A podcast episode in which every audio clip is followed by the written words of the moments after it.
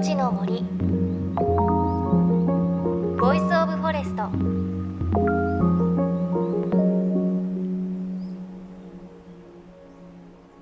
おはようございます。高橋真理恵です。21日の金曜日夏至を過ぎましたね。1年で一番昼が長い日を過ぎました。で私毎朝朝のワイド番組クロノスを担当しているんですがクロノスのスタジオからも毎日朝日が見えます。その朝日もどんどんこう真東に移動をしていてあのスカイツリーの方に今近づいているんですよね。5時前にはもう明るくて日が長くなったことを感じていました。そして日本列島も南から徐々に梅雨が明けつつあります。我が家の庭では紫陽花綺麗に今咲いています。あの土によって赤い花であったり紫色の花であったり青い花であったり違うということなんですけれど我が家は青い花を今咲かせています。この前雨の上がった次の日に見たら久しぶりにカタツムリ見つけました。こう目だか角だかツンツン出てるところを指でこう久しぶりにツンツンって触っていたんですけれど子供の頃すごく思い出してああ梅雨もいいななんて思いました。さあ JFN38 曲を結んでお送りします。命の森 Voice of Forest。この番組は森の長城プロジェクトをはじめ全国に広がる植林活動や自然保護の取り組みにスポットを当てるプログラムです。各分野の森の賢人たちの声に耳を傾け森と共存する生き方を考えていきます。先週番組では森の頂上プロジェクトも参加した宮城県岩沼市の千年希望農家植樹祭のレポートをお届けしましたが今朝はこの森づくりに賛同してゲスト出演をした歌手の倉木舞さんと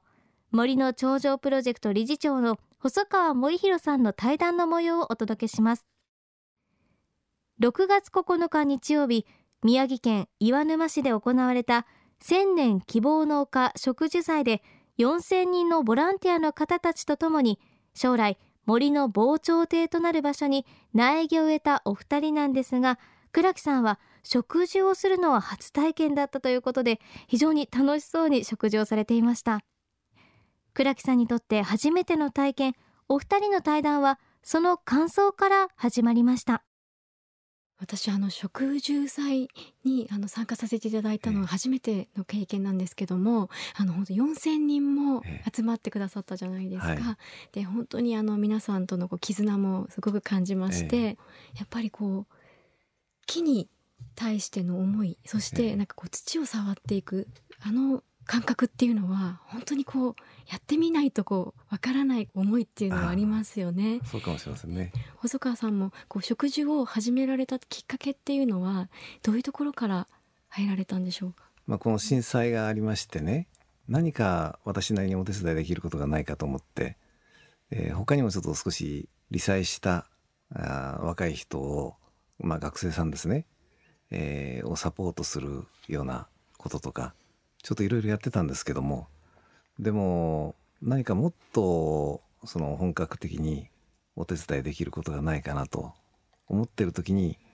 あの宮城さんのあの瓦礫を生かして森を作るというね、はい、そういうお話を、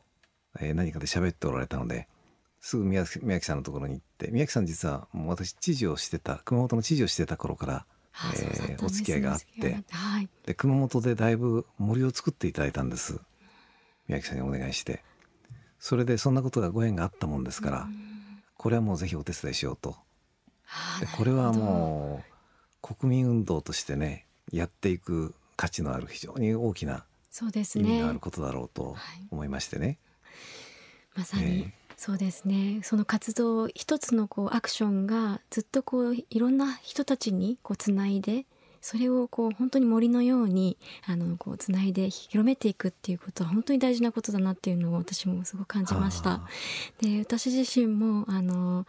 ぱりこう食事をするということはやっぱり人々の気持ちにも希望を植えていくようなそんな思いにつながると思いますので、ね、あの私今音楽活動をしているんですけども、えーはい、あの歌を歌ったりして、はい、でその歌を通じて皆さんにあのそういうメッセージを届けられたらいいなっていうふうに思って、はあ、あの岩沼の方が被災地へ行かれた初めてではなくてチャリティーコンサートもあそうですね。あのやっておられるし。女川の方にも、えー、あの支援しに行かせていただいたりあのライブチャリティーライブをさせていただいたり、はい、あの私なりにこうやっぱり震災直後あの全国ツアーをずっと回らせていただいてたんですね。でライブをやっている中でああいうあの震災があってあの次の日にもライブがあったんですけどもツアーも全部ストップしてしまって。でその中でいろいろと私たちに一体何ができるのかっていうふうに自問自答した時期もありましたでも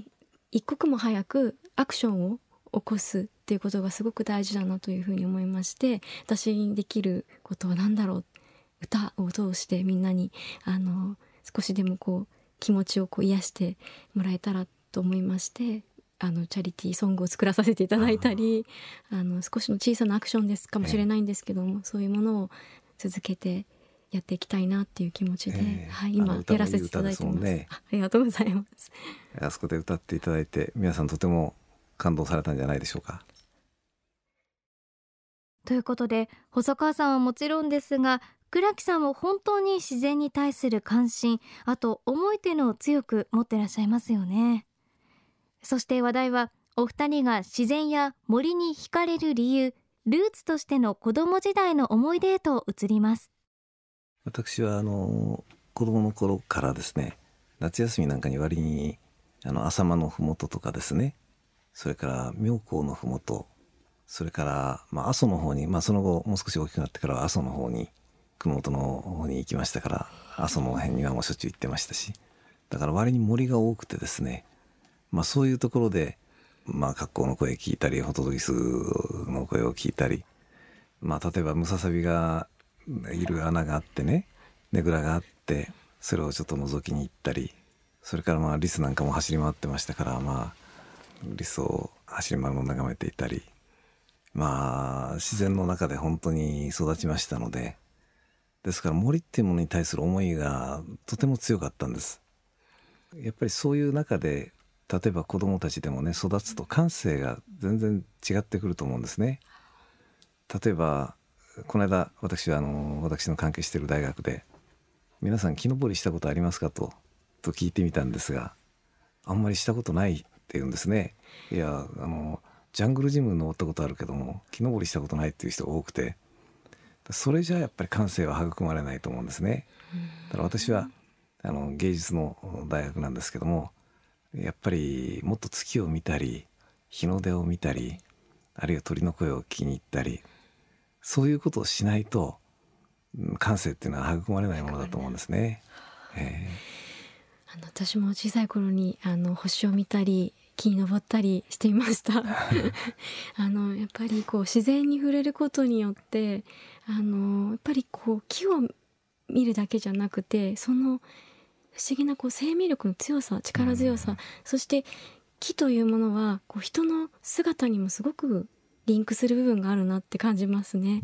すねあの木は小さな種から少しずつ成長していって大きくなってそして太陽に向かって伸びていくこれをまさにそこからこうパワーをいただいてあ私もまっすぐと希望に向かって突き進んでいかなきゃいけないな頑張ろうっていう気持ちに いつもそういう気持ちになるんですよね。はい、で歌詞であの自然のこうフレーズとかあの風だったり海だったり山だったりそういうものをこう歌詞にしたりするのもすごくあの人の心情と自然をこうリンクさせたようなあの歌詞の世界観とかも私なりに書かせていただいたりしていてもう切っても切れないすごくあの自分にとっての一部でもあるんですね。なのであのそういう自然に対してリスペクトする気持ちだったり感謝の気持ちを込めて私を癒してみんなを守ってくれたそういう思いをこう返していきたいなと思います。細川さんは熊本でムササビやリスを見て育ちそういった森での体験が感性を育むというお話されていました一方で倉木さんは自然の力を音楽に変えているということでしたね。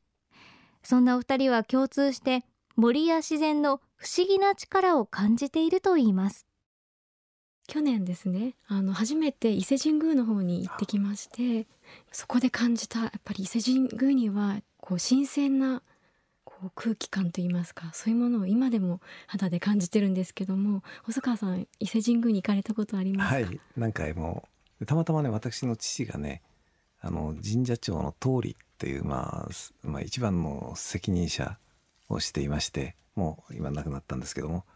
それであの前回の遷宮の時ですね。20年ごとにあの遷宮をしますね。その時のまあ責任者なんかもしていたものですから、まあ、そういうご縁もあってあのあちこちの、まあ、伊勢神宮もちろんですけどもあちこちの神社には大変私もあのご縁があってお世話になっているものですから。あのしかし特にその中でも伊勢神宮の森は素晴らしいですね。もう本当に日本のお宝ですねあれは。そうですね、あのーやっぱりこう昔からこうずっとこう大事にしてきたものその自然と神々がえ私たちを見守ってくれて、でそこから私たちも自然神々に対するリスペクトと感謝の気持ちをずっと忘れずにつないできたっていうことはやっぱりそれをダイレクトにええ感じるね場所ですよね。いや本当にあの日本は八百万の神って言いますけども、えー本当にその木の中にも神様もいるし、えーまあ、木の精みたいなものもいるんだろうし、私は子供の頃ね祖父や父が庭にあった大きな木をどうしてもちょっといろいろ枝が茂ってきたり台風でちょっと傾いたりしたようなものがあって切らなくちゃならないっていうんで切ったんですね。そしたらですねその晩からそのうなされてねあの大変だって私たちはまだ小さくて分かりませんでしたけどと言って騒いでたことが2度ほどあってそれで秋っていうものには本当にそういうその精霊っていうかねそういうものがやっぱりいるんだと。いうのを本当に強く感じました。ええ。だから伊勢神宮の森なんかには本当にこんな大きなね二抱えもね三抱えもあるような木がたくさんありますから。もう昔から本当に古く昔から守って、ええ。いろんなものをこう見てきて私たちを見守ってきた、えそういったこう思いもたくさん入っている場所でえもありますよね